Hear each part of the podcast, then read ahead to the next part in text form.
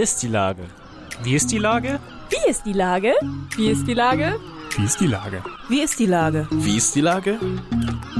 Der fast tägliche Podcast mit Lars Meyer.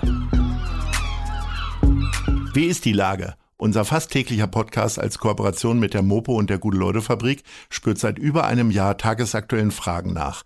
Macher, Musikerin, Models, Mütter und Politiker, genauso wie Schwestern, Schüler, Schlachter, Freiberufler oder Helfer, also prominente Lenker oder unbekannte Denker, kommen knapp 15 Minuten zu Wort. Die Auswahl ist rein subjektiv, aber immer spannend und überraschend. Mein Name ist Lars Meyer und ich rufe fast täglich gute Leute an. Unser Partner, der das diese Woche möglich macht, ist das Discovery Dog. Direkt neben der Elfi erlebst du den Hamburger Hafen aus bisher ungesehenen Perspektiven mittels modernster Virtual Reality Technologien, Projektion und Live-Simulation. Das war Werbung. Herzlichen Dank. Heute befrage ich einen der besten Bäcker Hamburgs, Sören Korte. Ahoi Sören. Ahoi, grüß dich. Lieber Sören, du bist von den Lesern des Genussmagazins Vollstuff zum besten Bäcker Hamburgs gewählt worden. Was macht Ja. eigentlich ein gutes Brot aus? Ein gutes Brot, also lange Teigführung auf jeden Fall und viel Leidenschaft und wirklich viel, viel Liebe mit den kleinen Details. Okay, also viel Liebe ist für einen guten Job sowieso immer gut. Äh, die Kaltführung, was ist das? Lange Teigführung, also Ah, dass man den Teig halt wirklich keine Kaltführung, eine Teigführung. Alles klar, jetzt habe ich es verstanden. genau, aber Das es heißt, auch was der der lange Kaltführung aufgeht. Genau, ja oder langsam. Langsam, man gibt dem Teig halt wirklich die Zeit, äh, seine Aromastoffe zu entwickeln und sich selbst zu entfalten. Ohne irgendwelche Hilfen wie Hefen, dass es schneller geht. Ne, man lässt lange die Zeit arbeiten. ungefähr? Also meine äh, Weizenteige, die sind 36 Stunden in der Kühlung. Dann ist es natürlich auch wieder eine Kaltlagerung. Und wenn man, äh, ich sag mal, eingepacktes Brot im Supermarkt kauft, wie lange bleiben die dann da so? Äh, wie lange dürfen die gedeihen? 30 Minuten statt 36 Stunden oder? Ja, doch. Aus meiner Erfahrung her aus anderen Bäckereien eine halbe Stunde maximal. Dann geht's oh ab in den oh Gott, oh Ofen. Gott, oh Gott, oh Gott. So, Ja. jetzt haben wir, jetzt haben wir die guten Zutaten ja auch noch irgendwie dabei. Was ist denn dein persönliches Lieblingsbrot? Mein Lieblingsbrot ist bei uns selber das voll auf die Nussbrot, das ich auch, also aus meiner Liebe heraus nur ins Sortiment mit aufgenommen habe. Also ist halt ein Brot mit Pistazien, Haselnüssen, Walnüssen. Und können denn die deine Käuferinnen und Käufer, äh, gehen die mit deinem Geschmack mit oder äh, ist das nur im Laden, weil der Chef es so gerne mag? Nee, also es ist regelmäßig ausverkauft und wir kommen eigentlich kaum hinterher bei dem Nussbrot, ehrlich gesagt. Obwohl es halt für ein kleines Brot, muss ich ehrlich gesagt sagen, wahnsinnig teuer ist, was aber aufgrund der hochwertigen Zutaten wie die Pistazien dann auch Ja. ist. Ne? Ja. So, du machst, du scheinst da einiges zumindest besser zu machen als viele andere, du machst aber auch einiges anders. Ne? Also, ihr habt Genau, zum Beispiel schon mal nicht um sechs oder um sieben auf, wenn ich manchmal zum Büro gehe, morgens um halb neun, was selten passiert, aber es passiert, dann habt ihr euren Laden noch zu. Das ist richtig, genau. Für uns ist es halt wichtig, also dass wir im Brotgeschäft bleiben und es lohnt sich einfach nicht, um 6 Uhr den Laden aufzumachen. Das ist dann wirklich was für die Leute, die dann zur Arbeit gehen, die gerne auf im anderen Bäcker hingehen, ihren Kaffee holen, ihr belegtes Brötchen oder einen kleinen süßen Snack für die Pause. Und mit dem Brot ist es dann noch nicht wirklich so getan, ne? Da fängt es dann wirklich erst mittags an. Also ihr konzentriert euch tatsächlich auf das Produkt Brot. Kein belegtes Brot, kein aufgeschnittenes Brot, sondern alles Brot im Ganzen. Wie viele Sorten Genau. bietet ihr im Laden an? Mittlerweile sind wir bei sieben Sorten. Das ist schon ganz schön viel, ne? weil ich glaube am Anfang, und ich glaube, ich habe euch relativ am Anfang entdeckt letztes Jahr, da waren es eher Ja. nur so zwei Sorten. Ne? Nee, da hatten wir fünf Sorten hatten wir Oh, insgesamt. Ja, dann bin ich immer Ganz zu spät gekommen, dass ihr nur zwei Sorten da liegen hattet Das kann vielleicht. sein, wir waren relativ schnell ausverkauft. Und bei euch ist es ja tatsächlich so, und das empfinde ich äh, auch als Nachhaltigkeitsfan äh, als große Genugtuung, wenn alle ist, ist alle. Es ist ja leider so, bei den Supermarktbäckereien hat mir mal jemand erzählt, sind die verpflichtet, bis um 18, 19 Uhr ihr komplettes Sortiment irgendwie vorhalten zu müssen, was ja auch bedeutet, dass die Sachen dann da ewig rumliegen. Ne? Genau. Ne? Also ich finde es natürlich dann auch persönlich schade und ich finde es auch gut, dass gerade unsere Kunden es auch verzeihen, wenn ihr Lieblingsbrot gerade nicht da ist, aber sie halt wenigstens noch auf ein anderes umswitchen können.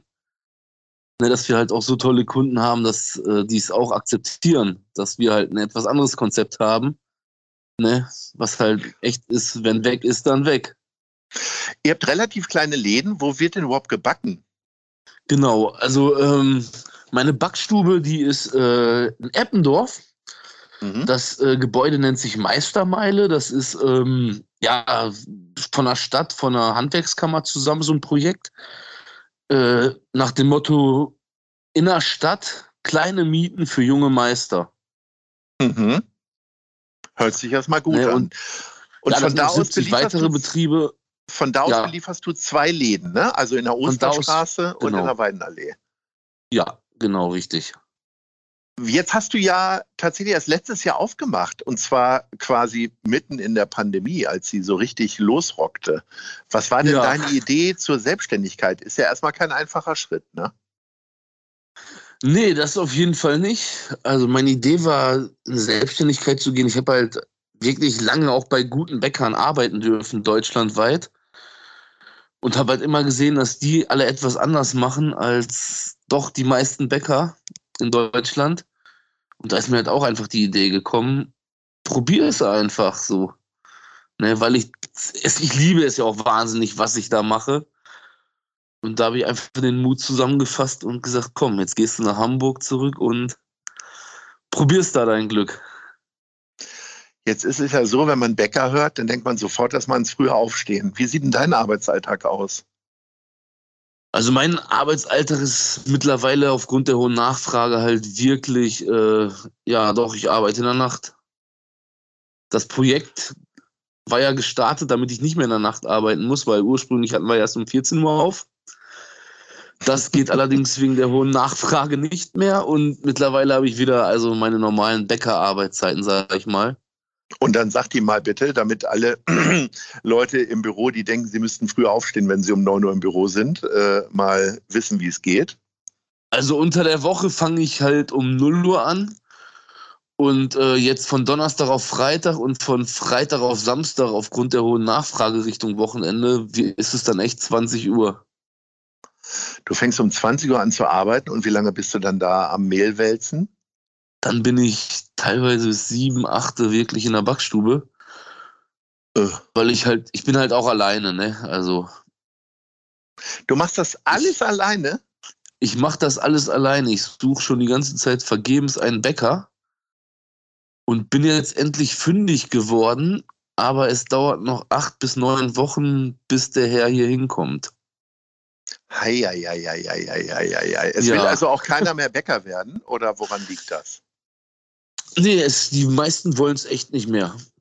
Ne? Wegen den Nachtarbeiten. Gerade die jungen Leute, da ist der Fachkräftemangel doch schon stark erkennbar jetzt, dass keine Auszubildenden mehr nachkommen. Und das Ding ist natürlich auch bei mir nicht, dass ich jetzt ähm, irgendwie sehr anspruchsvoll bin, aber ich hatte auch einige Bäcker schon zu Besuch und viele können das gar nicht mehr, was ich wirklich auch mache. Und ich habe dann jetzt auch nicht mehr so die Zeit im Stress, jemanden nochmal anzulernen, der doch schon 20 Jahre in der Bäckerei irgendwo gearbeitet hat, nochmal auf meine Sachen anzulernen, auf dieses wirklich Handwerkliche. Das heißt, du stehst Ja. alleine in der Backmanufaktur, Verkäuferinnen und Verkäufer hast du, aber dann Zum hängt ja Glück. alles im Grunde davon ab, dass du keine Grippe kriegst jetzt hier. Oder ähnliches. Das hängt alles davon ab, genau. Also wenn mit mir was ist, dann ist erstmal Schluss. Musst du dir schon mal Nee. zumachen irgendwann oder wie machst du es? Hast du Sommerurlaub gehabt? Nee, gar nicht. Also wir hatten vor, einen schönen Betriebsferien zu machen in den Sommerferien. Hm. Dann kam allerdings so ein kleines Verpaar dazu. Wir waren mitten im Umbau von der Backstube, die mein Bruder halt auch mit umbauen wollte, da er Handwerker ist. Und dann hat er Mhm. sich den Meniskus gerissen. Ah, Ja, da musste man natürlich anderweitig Handwerker engagieren zum Fliesenlegen, was dann natürlich wahnsinnig in die Kosten gegangen ist. Und ja, das war dann eigentlich mein Urlaub. Heieieiei. Es gibt ja, sag mal, es gibt ja immer wieder äh, Gespräche darüber, wie lange gutes Brot halten muss und wie man es vor allen Dingen aufbewahrt. Weil, da gibt es ja ganz unterschiedliche Sachen. Was ist denn so deine Linie?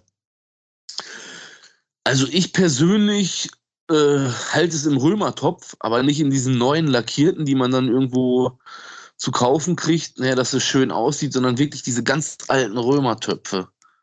Mhm. Ne, da, da ist, das ist meine Erfahrung am besten.